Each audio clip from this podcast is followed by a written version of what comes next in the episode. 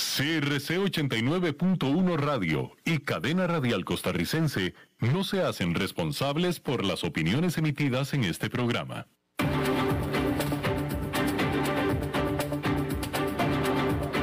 Inicia a las 5 con Alberto Padilla un programa diseñado con el objetivo de llevarte diariamente un tema de actualidad, acompañado siempre de reconocidos editorialistas, de lunes a viernes a las 5 de la tarde por CRC 89.1 Radio, a las 5 con Alberto Padilla.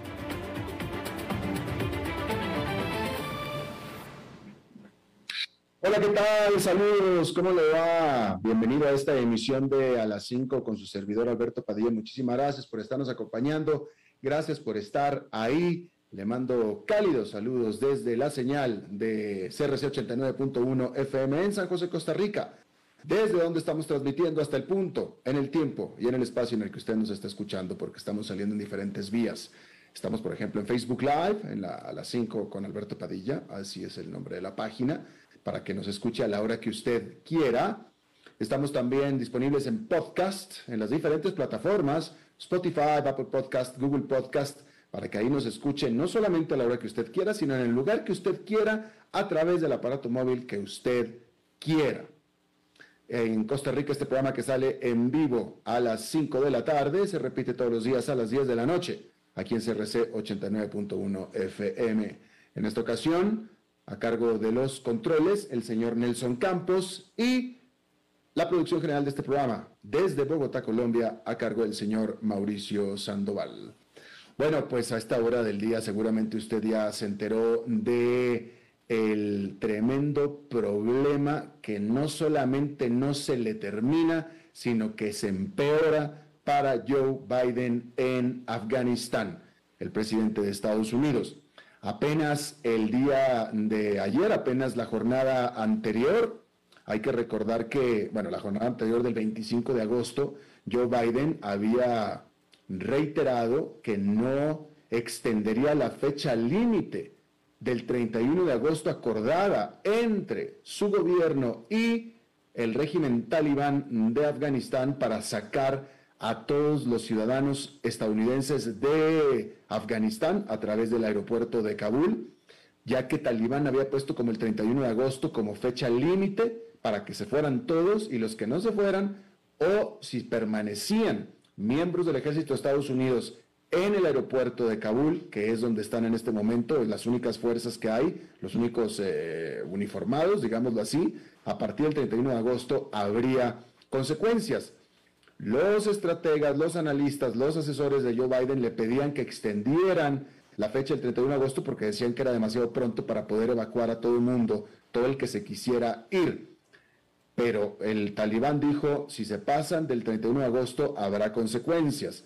Por tanto, Joe Biden dijo, no nos pasaremos del 31 de agosto porque puede haber consecuencias. Específicamente Joe Biden dijo, puede haber un alto riesgo de ataques terroristas después del 31 de agosto. Eso lo dijo apenas en la jornada del 25 de agosto.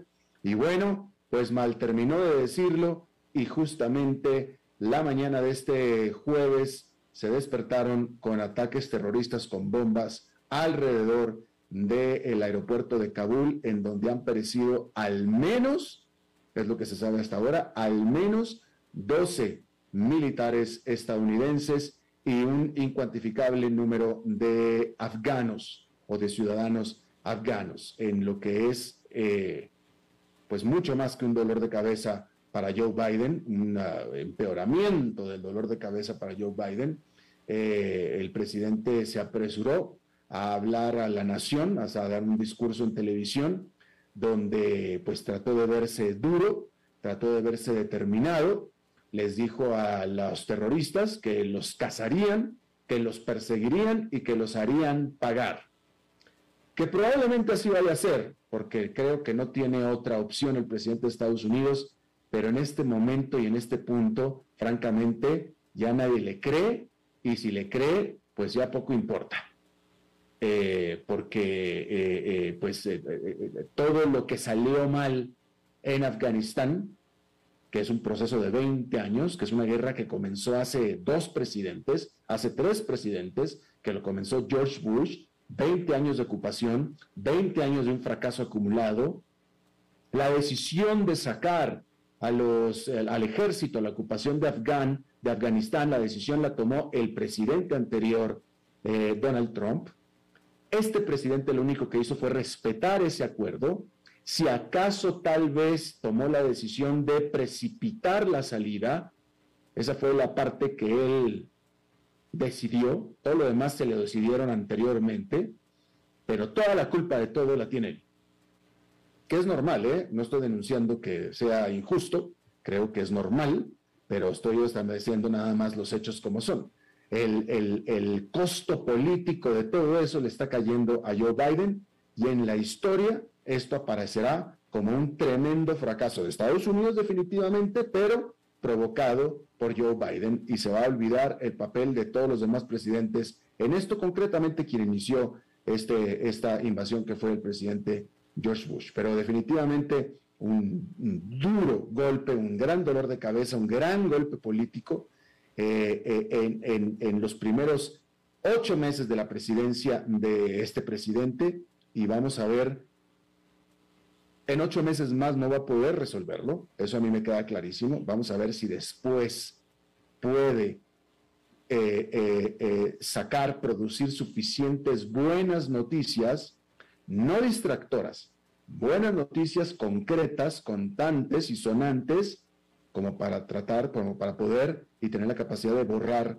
este capítulo que no tiene para bien acabar para este presidente de Estados Unidos. Le va a costar mucho, mucho, muy fuerte y muy duro y mucho capital y muchas cosas muy buenas que tengan que pasar para que pueda darle la página a este capítulo, que por lo visto no terminó cuando se pensó que iba a terminarse, que era con la salida eh, del ejército de Estados Unidos, sino que continúa. Así es que vamos a ver en qué termina este asunto. Quiero este, pasarnos a México donde en México está pasando algo que no se había visto, cuando menos en, tiempos de democracia. Hay que recalcar que México lleva siendo una nación democrática solamente lo que lleva este siglo, es decir, 21 años nada más. Hasta este siglo México era la democracia de un solo partido. Y hasta entonces se perseguía o se podía perseguir a los opositores. No se hacía mucho, francamente, ¿eh? le voy a decir, ¿eh? Este, yo, yo, lo que yo puedo recordar, los últimos 20 años del gobierno priista en México, no hubo la persecución a opositores como la que se está dando en este momento con Andrés Manuel López Obrador y, con, su, eh, con, Ricardo Anaya del Partido Acción Nacional. Ricardo Anaya es un muchacho de escasos 37 años de edad, que corrió por la presidencia en contra de Andrés Manuel López Obrador. Andrés Manuel López Obrador ganó la presidencia y la ganó democráticamente. Y a partir de ese momento, Ricardo Anaya se ha convertido en un opositor, en un activo opositor. Eh, y, pues todo parece indicar que a López Obrador no le gusta. Simple y sencillamente no le gusta. Y eh, bueno, yo le voy a contar la, historia oficial. La historia oficial es que la autoridad judicial, la Fiscalía de México, eh, acusó penalmente a Ricardo Anaya de cometer actos de corrupción, por lo tanto, lo citó a declarar para este jueves en el reclusorio de la Ciudad de México, pero ya acusado de corrupción. ¿De qué se le acusa? Bueno, se le acusa de que el que fuera presidente de Petróleos Mexicanos de Pemex, Emilio Lozoya, durante el sexenio de Enrique Peña Nieto del PRI, que fue el sexenio presidencial pasado, él, a, Emilio Lozoya, él sí está acusado formalmente de corrupción. Eh, él incluso confesó ya haber recibido dinero de Overdredge, de este, dentro del escándalo Overdredge de esta compañía brasileña, que yo sé que usted sabe al respecto. Eso ya lo confesó Emilio Lozoya. También confesó que las órdenes de haber recibido este dinero y parte de ese dinero eran para el presidente mismo, Enrique Peña Nieto. Pero entre las confesiones son que ese dinero también lo dio para sobornar a senadores de la República. Senador que en teoría era en ese entonces Ricardo Anaya, a quien, eh, según la declaración de Emilio Lozoya, le, habrá, le habría dado dinero para sobornarlo para que apoyara la reforma energética que impulsaba el presidente Enrique Peña Nieto. ¿Ok? Eso es, esa es la historia. El problema es que no hay pruebas. Uno, no hay pruebas, no, han encontrado ninguna prueba de eso. En segundo lugar, este Emilio Lozoya, quien ha confesado todo esto, no está en la cárcel, él está en su casa, no está en la cárcel, y también ha confesado que quien le ordenó todos estos actos criminales fue el presidente Enrique Peña Nieto, quien no se le ha citado siquiera a declarar. Pero sin embargo, a este Ricardo Anaya, entre otros acusados, quien es un activo opositor de, Andrés Manuel Pérez Operador, a él sí lo pretenden meter a la cárcel. Con lo cual entonces hay muchísimas suspicacias, muchísimas, de que esto en realidad efectivamente se trata de una disputa política y de que simplemente Andrés Manuel López Obrador quiere sacar de la jugada a Ricardo Anaya. Es que, vaya, eh, eh, eh, se presta esto muchísimo a suspicacias, ¿no? Entonces, le quiero yo poner lo que dijo Ricardo Anaya acerca de, entonces, ha habido una serie de dimes y diretes entre los dos actores, y el caso es que Ricardo Anaya tuvo que salir del país con todo y su familia para evitar ser detenido. Y él está fuera del país. Entonces, desde su exilio, sí, Ricardo Anaya dijo lo siguiente, se lo quiero reproducir aquí para que usted escuche hoy en la mañana. En los últimos dos días, el presidente López Obrador ha dedicado exactamente 58 minutos durante su mañanera para hablar de mí. Me va a tomar un minuto responderte, Andrés Manuel. Pero tú me invitas a que me presente este jueves en el reclusorio norte para que me metan a la cárcel 30 años. Y me animas diciéndome que según tú no importa ir a la cárcel cuando eres inocente.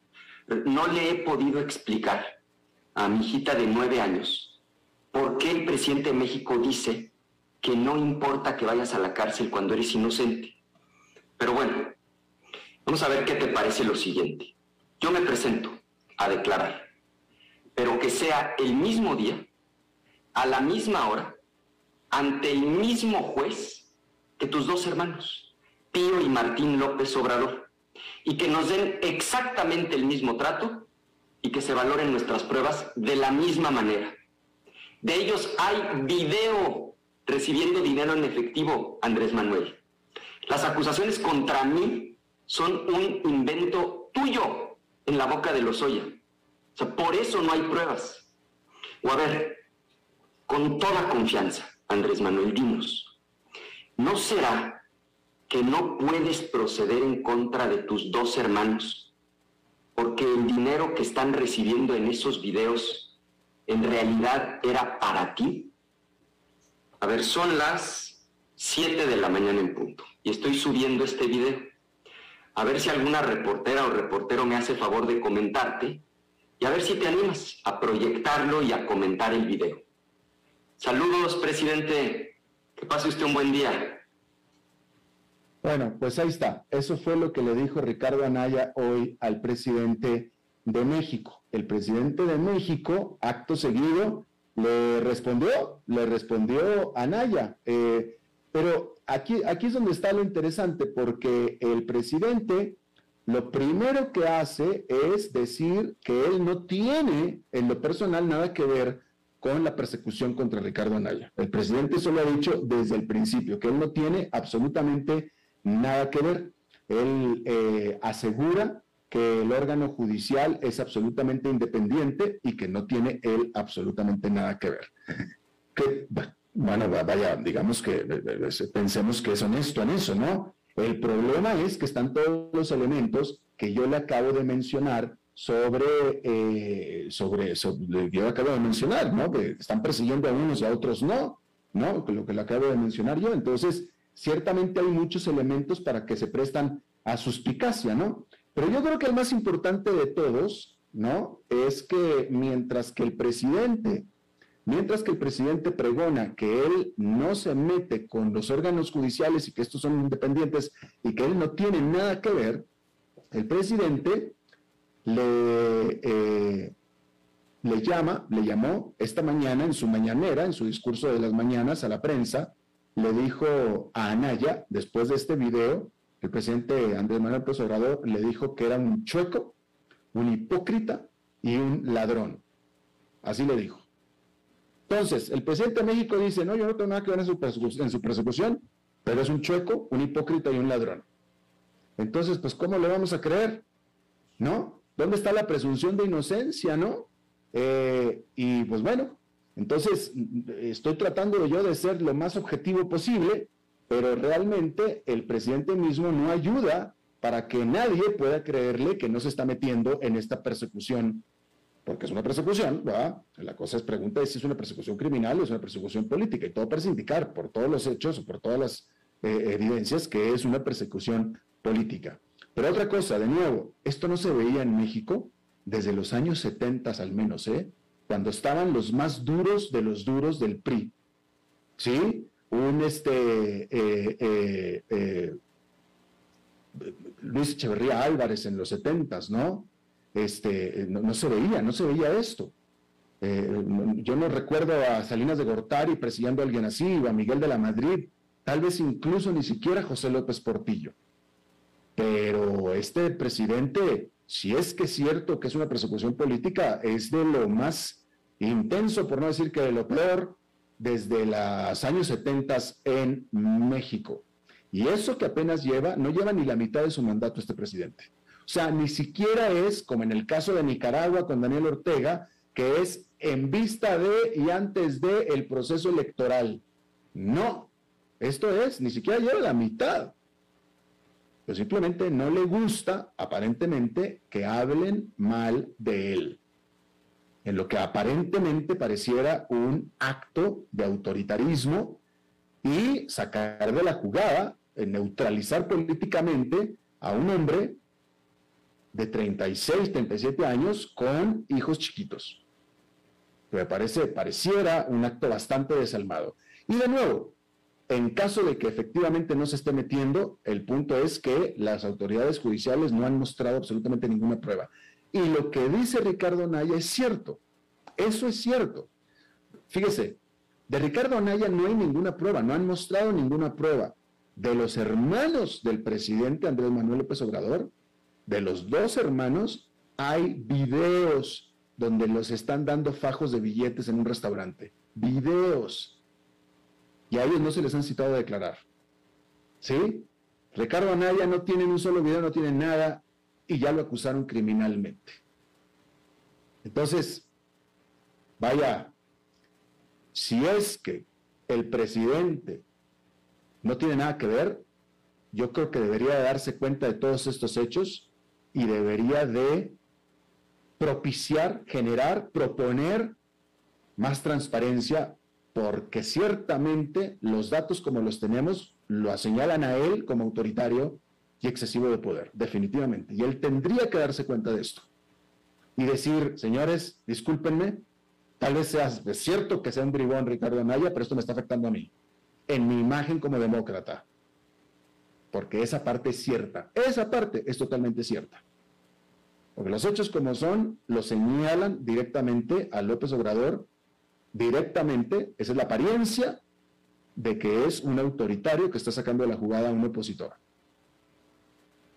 Y creo yo que si le importara un poco más eso, debería de él, de, ahora sí que intervenir para pedir pulcritud en el proceso y tratar de evitar esta imagen que está empezando a generar. No sé usted qué piense a este respecto. Bien, Cambiemos totalmente de tema y ahora sí hablemos de que actualmente el debate más candente entre economistas e inversionistas es cuándo los bancos centrales comenzarán a aflojar las políticas de estímulo de la era de la pandemia.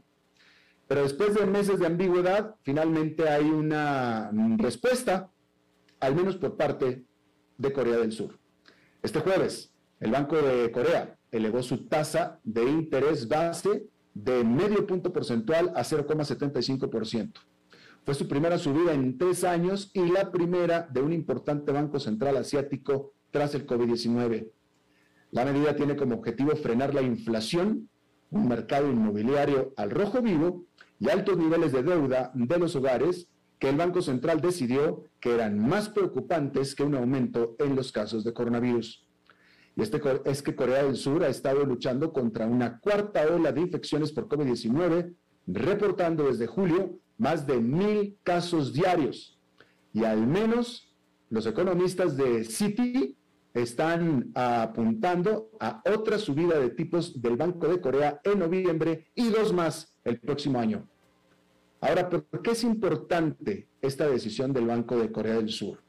Bueno, porque se produce un día antes de la reunión virtual de los banqueros centrales de Estados Unidos y que suele celebrarse en Jackson Hole, Wyoming, y que subrayará o subraya las difíciles decisiones que enfrentan los responsables de formulación de políticas monetarias en lo que es un momento delicado. Por un lado, los banqueros centrales no quieren esperar demasiado para actuar alimentando lo que pudiera ser peligrosos aumentos inflacionarios y una burbuja en los precios de los activos. Pero tampoco quieren moverse demasiado pronto y poner en peligro la recuperación económica, especialmente porque la variante Delta está entorpeciendo algunas industrias y economías y está generando mucha incertidumbre. Corea del Sur tomó la decisión de que la actividad económica es lo suficientemente sólida en este momento como para resistir la intervención. El Banco Central dijo en un comunicado que la economía coreana ha continuado con su sólida recuperación y pronosticó que la producción crecerá alrededor del 4% este año, aunque el consumo privado se ha desacelerado algo debido al resurgimiento del coronavirus. Las exportaciones han mantenido su dinamismo y la inversión en instalaciones ha mostrado una tendencia sólida. Las condiciones del mercado laboral han seguido mejorando, agregó el banco. El Banco de Corea definitivamente está por delante de la curva mundial. Si bien la Reserva Federal podría comenzar a desacelerar las compras de bonos este año, los funcionarios no esperan comenzar a subir las tasas de interés hasta el 2023. Pero mientras los altos mandos de la Fed se reúnen para su conferencia de alto perfil, enfrentarán las mismas consideraciones que sus pares coreanos. Dada la fortaleza actual de la economía, ¿cuándo es el momento adecuado para cambiar el rumbo? y si acaso Delta, la variante, cambia el panorama. Bien, vamos a hacer una pausa y regresamos con nuestra entrevista de hoy.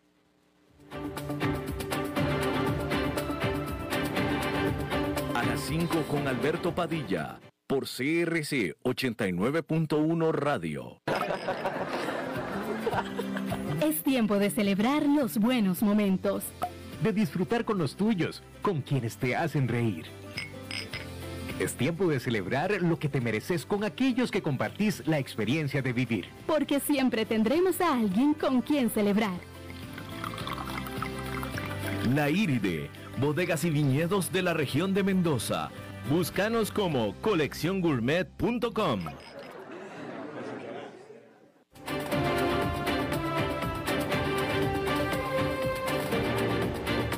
Seguimos escuchando a las 5 con Alberto Padilla.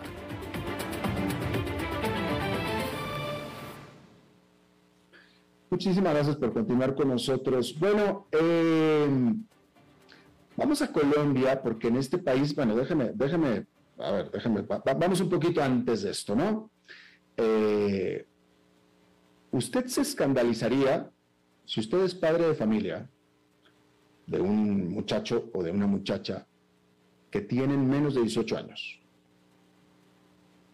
pero que son ya adolescentes, digamos 14, 15 años. Y este muchacho o muchacha quiere irse, independizarse, no sé si independizarse, pero salirse de la casa e irse a vivir con su pareja. ¿Usted se escandalizaría? Eh, probablemente la respuesta es sí. En cualquier caso, en América Latina hasta este momento, típicamente para que suceda eso, se necesita el consentimiento de los papás, porque en América Latina la mayoría de edad es a los 18, ¿sí? Se necesita típicamente, se necesita eh, eh, eh, pues permiso de los papás, ¿no? Bueno, pues en Colombia, jóvenes entre los 14 y los 18 pueden ya legalmente conformar uniones libres sin permiso de los padres. Así es que en Colombia, si su hijita de 14 años le dice, papi, me voy a ir a vivir con mi novio eh, de 18 años, sola, adiós, deseame suerte, el papá ya no va a poder decir que no, y legalmente la niña tiene la eh, derecho de, de, emanciparse, ¿no? Y parece ser que no es el único país en Colombia donde se está discutiendo este tipo de cosas, en lo que pareciera que vaya, en muchos hogares esto tendría que ser escandaloso, ¿no? Yo le agradezco muchísimo que esté con nosotros Jorge Enrique Blandón Castaño, él es abogado, conocimiento, tiene conocimiento de estos temas desde eh, Bogotá, Colombia. Eh, señor Enrique Blandón Castaño, muchísimas gracias por estar con nosotros. Hola Alberto, ¿cómo estás? Mucho gusto. Gracias. Cuéntenos de dónde surge esta iniciativa eh, que a mí en lo personal, vaya, yo soy un mexicano que vivió más de dos décadas en Estados Unidos y que ahora vive en Centroamérica y para mí cuando me ponen este tema sobre la mesa digo, ¿de dónde salió? ¿De dónde surgió? ¿Cuál, cuál era la necesidad? O sea, de, o sea, eh, eh, muchos, muchas de estas leyes son para poder este, satisfacer una necesidad premiante de la sociedad, pero esta, ¿cuál, cuál fue la, el antecedente de esto, abogado? Bueno, muy bien. No, mira, el, el, yo creo que es, preciso hacer, hacer, hacer, hacer una aclaración. Por favor. Eh, uno, la, la, diferencia que hay entre el matrimonio como tal, que, que, en Colombia precisamente exige un permiso de los padres, y eh, como tal la diferencia en la unión marital, que es aquella unión, como tú decías, esa decisión que tiene cualquier persona, en este caso, el, el, joven entre 14 y 18 años, de irse a vivir y empezar una vida, eh, podríamos decirlo, con, con, fines familiares, de, procreación, si se quiere, eh, que básicamente en la ley eh, hay una diferencia y uno, el matrimonio exige el, el, permiso de los padres y la unión, eh, la unión marital no. ¿Cierto? Esa, esa unión, esa decisión libre, eh, espontánea, que, que, tienen, que en este caso tendrían los jóvenes. Entonces. O sea, o sea, la, o sea, la niña de 14 años puede irse a vivir con el novio, mas no puede casarse. Puede irse sin el, puede irse sin el permiso del papá, pero no casarse. Exactamente. Ok, legalmente hay, hay, una precisión importante que hacer, porque claramente ha generado, ha generado controversia. Esta, esta controversia yo creo que más allá de, de, de, de lo, lo, legal, de lo técnico, eh, está, está relacionado es como con un criterio moral, ¿cierto? Claro. Entonces, eh, vamos, vamos a entender, y, y permíteme, te explico un, un, un breve concepto. Cuando nosotros nos casamos y, como tal contraemos, eh, firmamos un contrato que se llama matrimonio, tiene unos efectos eh, inmediatos, ¿cierto? Nos cambia el, estado civil, ya podemos decir, y, el señor, fulanito de tal, casado, ¿sí? Y como tal, el patrimonio empieza a conformarse en, en, relación con el matrimonio. Incluso mirábamos nosotros eh, desde, desde, desde acá, desde Colombia, que, que, puede funcionar igual, habrá alguna precisión que quiera hacer algún colega en Costa Rica, eh, en la legislación allá, ¿cierto? Entonces, mira que el, el, asunto de pronto es más bien un vacío jurídico y claramente tiene una connotación eh, moral, una connotación ética, si se quiere, pero esa es la diferencia. Entonces, tenemos Ahora, una pregunta. En la práctica, por tanto, la edad de consenso, que se le llama la edad de consenso en Colombia, es de 14 años. Una niña puede ya tener relaciones sexuales con alguien mayor que ella hasta 18 años y ya no es violación. Podríamos entenderlo así, incluso porque eh, eh, sin ser, sin ser eh, especialista en derecho penal, pero con buen criterio lo puedo decir, eh, tenemos un, delito tipificado que es el abuso, el abuso sexual en menor de 14 años. Entonces ahí tenemos que empezar a analizar esa capacidad, eh, esa, esa decisión o si se quiere esa madurez que nuestros jóvenes puedan tener en relación con esas decisiones que tengan ah, eh, en su vida, ¿cierto? Entonces, podemos entender, uno, mm, hay, hay, muchas variables, sin duda, eh, pero si esa relación sexual, como tú lo dices, está... Em, eh, se, se, concibe, ¿cierto? en menor de 14 años está tipificado como, como un delito.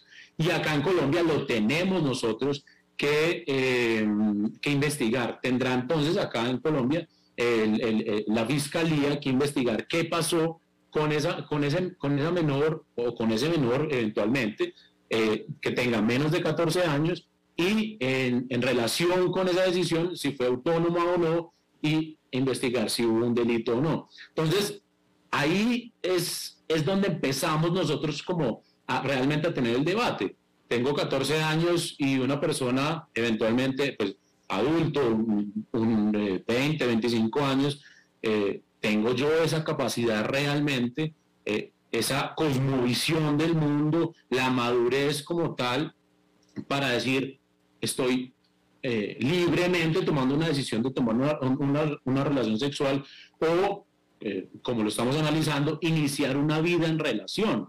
¿cierto? Y con todo, digamos, con, todo lo que ello conlleva. Entonces, allá, es donde realmente tenemos que llegar. precisamente por eso yo, yo en, varias entrevistas que, hemos hecho aquí en, Colombia desde la oficina, eh, empiezo por decir eso.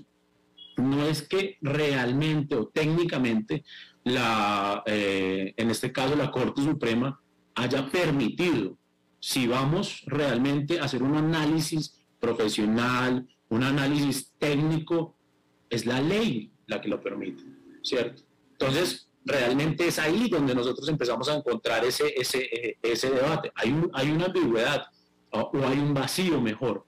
¿Me lo permite la ley? Sí o no. Y leemos, y, y he leído, he conocido, y, y pues, me he puesto a investigar cómo la, la sociedad se empieza, digamos, a, a negar, o como tú decías, a escandalizar porque pues se lo permitieron a, jóvenes de 14 a 18 años, pero realmente tienen la capacidad, tienen la madurez, saben a qué se enfrentan y qué puede llegar a suceder con eso.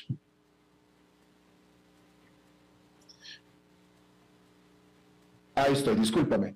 Ya, me escuchan, ¿verdad? Eh, te voy a pedir disculpas porque durante esta respuesta que diste yo me, tuve un problema técnico, estuve fuera al aire un rato, así es que eh, te, pido disculpas si soy repetitivo. Eh, pero déjame te pregunto, ¿de dónde sale esto? Es decir, yo creo que todavía una niña de 14 años, un niño de 14 años, ya de 14, aún de 18, típicamente son demasiado jóvenes, son dependientes, no son independientes económicamente, etcétera, ¿no?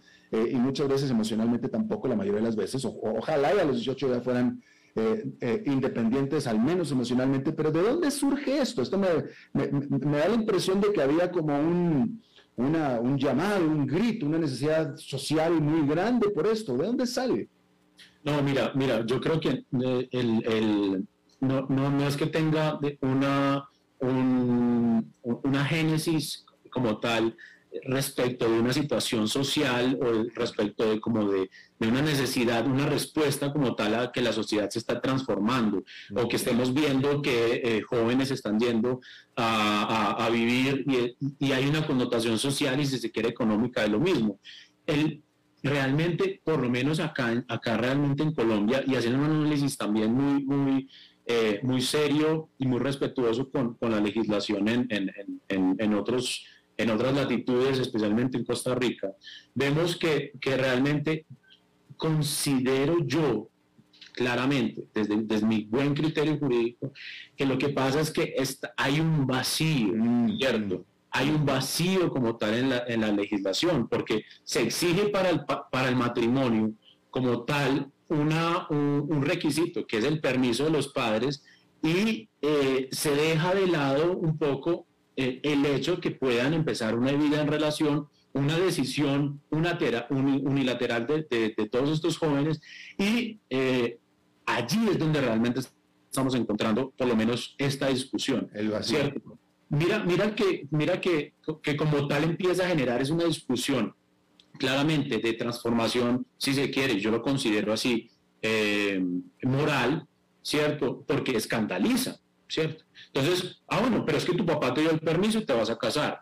Mm, ah, bueno, ya, ya estamos viendo eventualmente que hay eh, eh, ese permiso de los padres, lo concibieron, pero hasta dónde realmente, y he visto eh, algunas sentencias de la Corte Constitucional en Colombia, donde empiezan a analizar, venga, ¿y por qué la unión marital sí y por qué en el matrimonio no? ¿Cierto? ¿Por qué se le permite a ese joven que tome una decisión tan trascendental, una decisión tan importante para la unión marital y para el matrimonio no. Entonces, eh, es, es, es, un ejercicio también, y yo considero, yo he, dado, eh, digamos, una clase a, mis estudiantes en, en, universidad de ética y de moral, donde vemos cómo va variando, cómo se va eh, un poco transformando y acomodando esta, digamos, estos criterios morales de la sociedad claramente la norma, ¿cierto? Y a la interpretación, como es el caso de hoy, de los jueces, ¿sí? si me permites un segundo, mira que este, este, análisis de este caso es un análisis de un caso de 2015 que trae hechos desde el 92, mm. ¿sí? Entonces, realmente los fallos en primera instancia dijeron, oh, eh, estamos de acuerdo, existió una unión marital, porque uno, una persona que empezó una vida en relación, una relación desde los 14 años, luego convivió con esa persona y para efectos patrimoniales se le reconoció como compañero a, ese, a ese, señor que estaba demandando y eh, realmente, en, esto era un proceso de sucesión, entonces realmente él tenía ese derecho de, de, presentarse en la sucesión y decir, levantar la mano y decir, yo tengo unos derechos acá, ¿cierto? Entonces, hay que hacer un análisis eh, de pronto eh, juicioso, eh, responsable, cada uno de los casos. Pero ese, ese realmente es, el escenario que tenemos en Colombia. Claro, y este vacío legal entonces permite la unión marital entre una muchacha o muchacho de 14 con alguien de 18, pero si esta persona de 18 ya es de 19, ya es ilegal. No, no, no, no. No, porque realmente el, el, el, el escenario... Hasta, hasta, qué edad puede ser? No, yo, yo puedo tener 14 años, 15 años. Y, la, persona 30. Y mi compañero, claro, puede tener 25. Ahora bien, ahí es ah. donde tenemos que analizar. ¿Y eso no, eso no es rape? Mm, no, no, porque como te explicaba al principio, el rape tenemos, o sea, vamos, vamos del 14 hacia allá. Ahora bien, habría que, habría que analizar. Eventualmente un padre que diga, eh, venga, esto está como raro, mi hijo, mi hija de 14, 15 años, una persona de 30, eh, realmente, como tú decías, tiene esa madurez, esa cosmovisión, esa, eh, esa interpretación misma de la vida para decir, oiga, no me está manipulando. Pero, licenciado Blandón, entonces dígame, a lo mejor ya lo dijo, pero he tenido problemas técnicos. ¿Cuál es la edad de consenso consensual en Colombia? nosotros podríamos entender que es 14 años la, esas decisiones, esas decisiones que tenemos nosotros como personas, esa capacidad legal para tomar esas decisiones libremente y decir, en este caso, como tú dices, esa, esa edad de, de, de, acceder, digamos, libremente. pero no está claro. yo, yo dejé de escucharlo, eh, lo, dejé, lo, dejé, de escuchar. Eh, ah, ah ahora sí, ahora sí. Le preguntaba yo, entonces no está claro o sí está claro. No, está claro, está claro. claro yo, yo quiero hacer la precisión es porque, porque realmente la edad y la capacidad legal que entrega las leyes colombianas y, viendo Pero, eh, otras latitudes. entonces, es que muchas de estas leyes y, mire que estoy tratando de no aparentar ser conservador ni purista, pero muchas de estas leyes se hacen precisamente para proteger a los niños, ¿no? Este, eh, incluso muchos países, y estoy seguro que Colombia también sufren no nada más de, de ilegalidades domésticas dentro de, pero incluso del famoso turismo sexual donde extranjeros van al país eh, exclusivamente a tener sexo con menores de edad. Y menores Entonces, por eso muchos países han elevado la edad hasta los 18 precisamente para proteger a los niños, claro, a, estas gentes. E, exacto, pero, pero vuelvo a lo mismo y a, lo que yo refería al principio. Una cosa, el acceso carnal eh, eh, como tal, el, el rape en menor de 14 años tiene una connotación. Sí, pero hasta 14 no. O sea, de ahí en adelante puede existir, sin duda, ¿cierto? Porque claramente podemos encontrar eh, personas, adultos, que manipulan esa decisión. Por supuesto. Eh, eh, entonces, dejan, abogado, entonces yo, yo tengo 56 años de edad.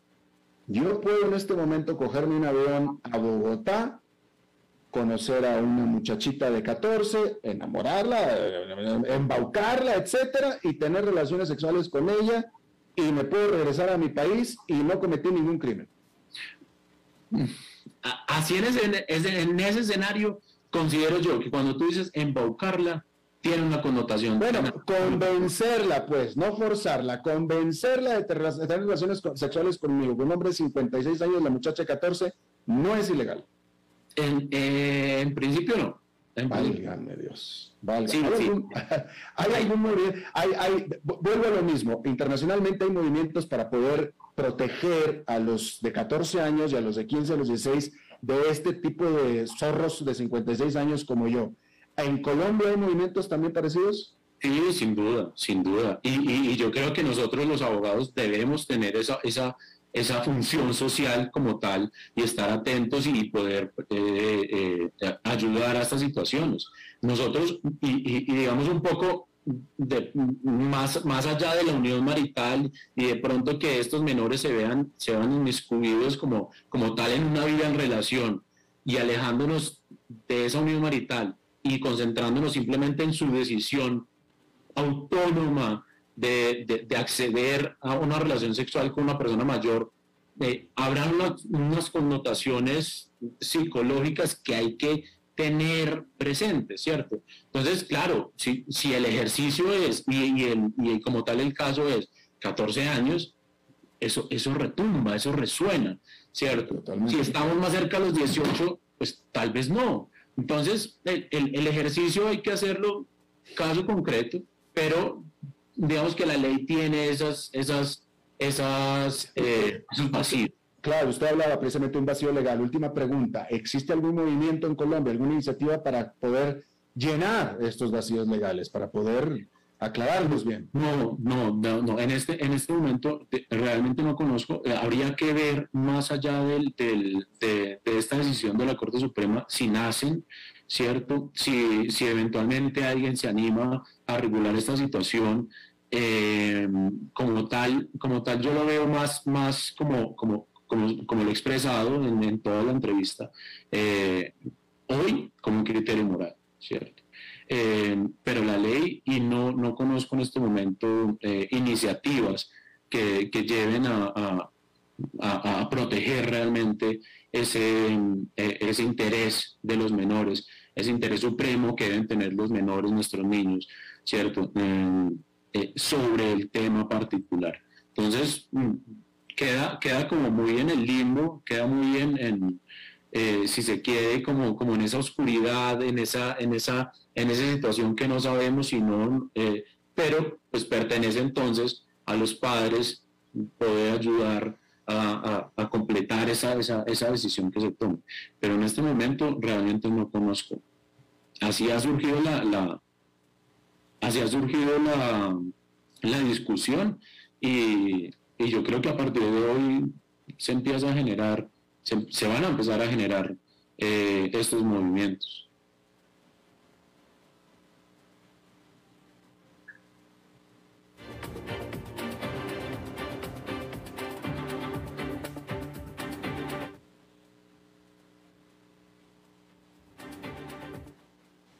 Bueno, abogado, ¿está todavía?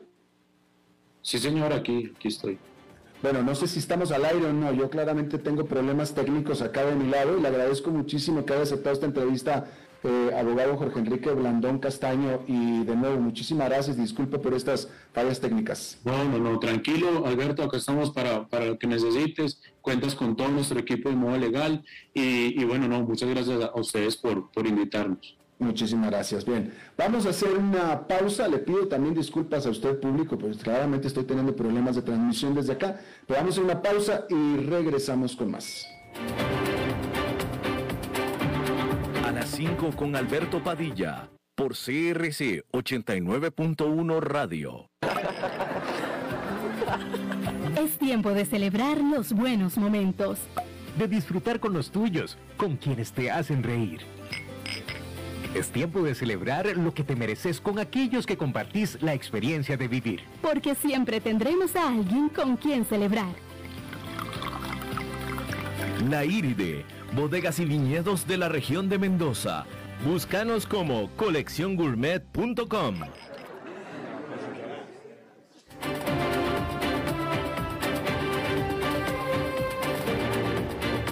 Seguimos escuchando a las 5 con Alberto Padilla.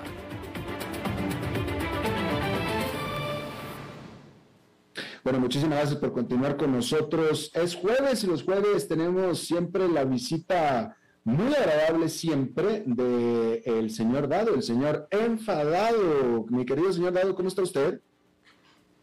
Aquí estoy, Padilla, te saludo. Estoy furioso, pero también triste por esto que está pasando en Afganistán. Oiga usted. Dos ataques terroristas al menos en la capital, Kabul han dejado decenas de muertos, muchos heridos y entre los muertos 13 militares de Estados Unidos. Estuve leyendo que la última vez que habían muerto militares de este país, Estados Unidos, en Afganistán fue el 5 de agosto del 2011 cuando atacaron a un helicóptero norteamericano. Y bueno, más de una década después, vemos esto que está sucediendo, que no es accidental, es el resultado de un plan desastroso de retirada por parte del gobierno de Biden, que, bueno, vuelve a poner en peligro la, la seguridad de Estados Unidos dentro de nuestro país, o sea, Estados Unidos, ¿no? Eh, otra de las cosas desastrosas que están saliendo apareció publicada en Político, que es una publicación digital. Ah, Político informa que los militares y diplomáticos de Estados Unidos en Afganistán, con el fin de evacuar con cierta seguridad personal civil de Estados Unidos y también los aliados afganos le han dado al talibán, que es el que controla el acceso al aeropuerto de Kabul, le han dado una lista con nombres de estos de estos miembros del personal diplomático de Estados Unidos, otros civiles también, y uh, personal afgano que Estados Unidos tiene seleccionado también para salir del país porque han estado colaborando, ayudando a las fuerzas de Estados Unidos como intérpretes y otros trabajos varios. Entonces ha habido una reacción negativa, por cierto, de congresistas de Estados Unidos y de fuentes militares que eso equivale a darle una lista para asesinar al talibán, eh, darle al talibán una lista para asesinar, sobre todo a los afganos que aparecen ahí como colaboradores de Estados Unidos. Muy feo todo lo que está pasando, Padilla. Hay una crisis aquí que se va ah, montando, que se va creciendo. Eh, mucha gente no sabe qué es lo que va a pasar es una crisis que está golpeando muy fuerte al gobierno de Biden, a su equipo diplomático, al Departamento de Estado, del Departamento de Defensa y a la cúpula militar. Eh, mi pronóstico es que, a pesar de que hay crecientes voces en el Congreso y fue el Congreso que pide como mínimo la renuncia de Biden.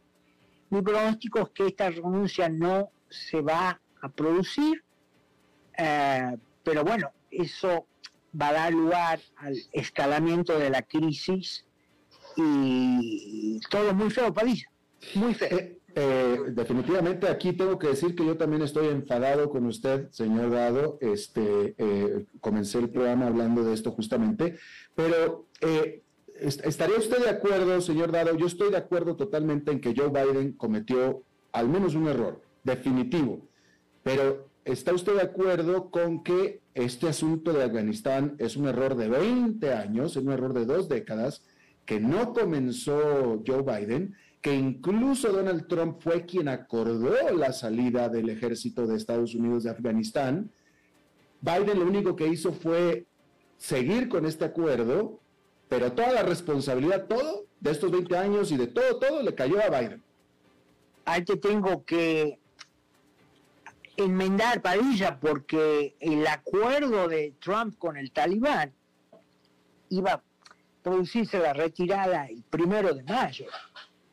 Y según ese acuerdo, eh, Trump le había dicho que no, el talibán no tenía que atacar fuerzas estadounidenses hasta que se produjera ese repliegue.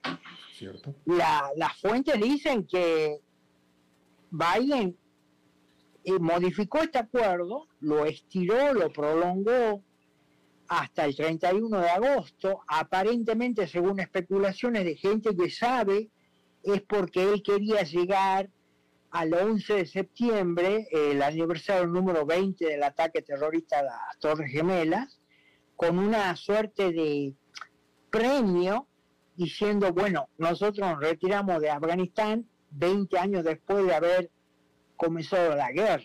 Pero bueno, otra vez, este señor Joe Biden fue parte de dos gobiernos de Obama que vinieron luego de George W. Bush, que fue el que nos metió en Afganistán.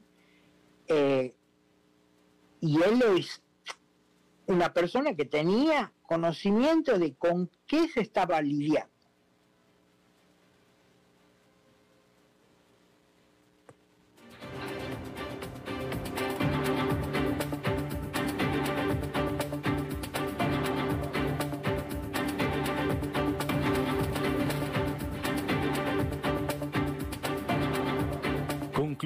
A las 5 con Alberto Padilla. Un programa diseñado con el objetivo de llevarte diariamente un tema de actualidad, acompañado siempre de reconocidos editorialistas, de lunes a viernes a las 5 de la tarde por CRC 89.1 Radio, a las 5 con Alberto Padilla.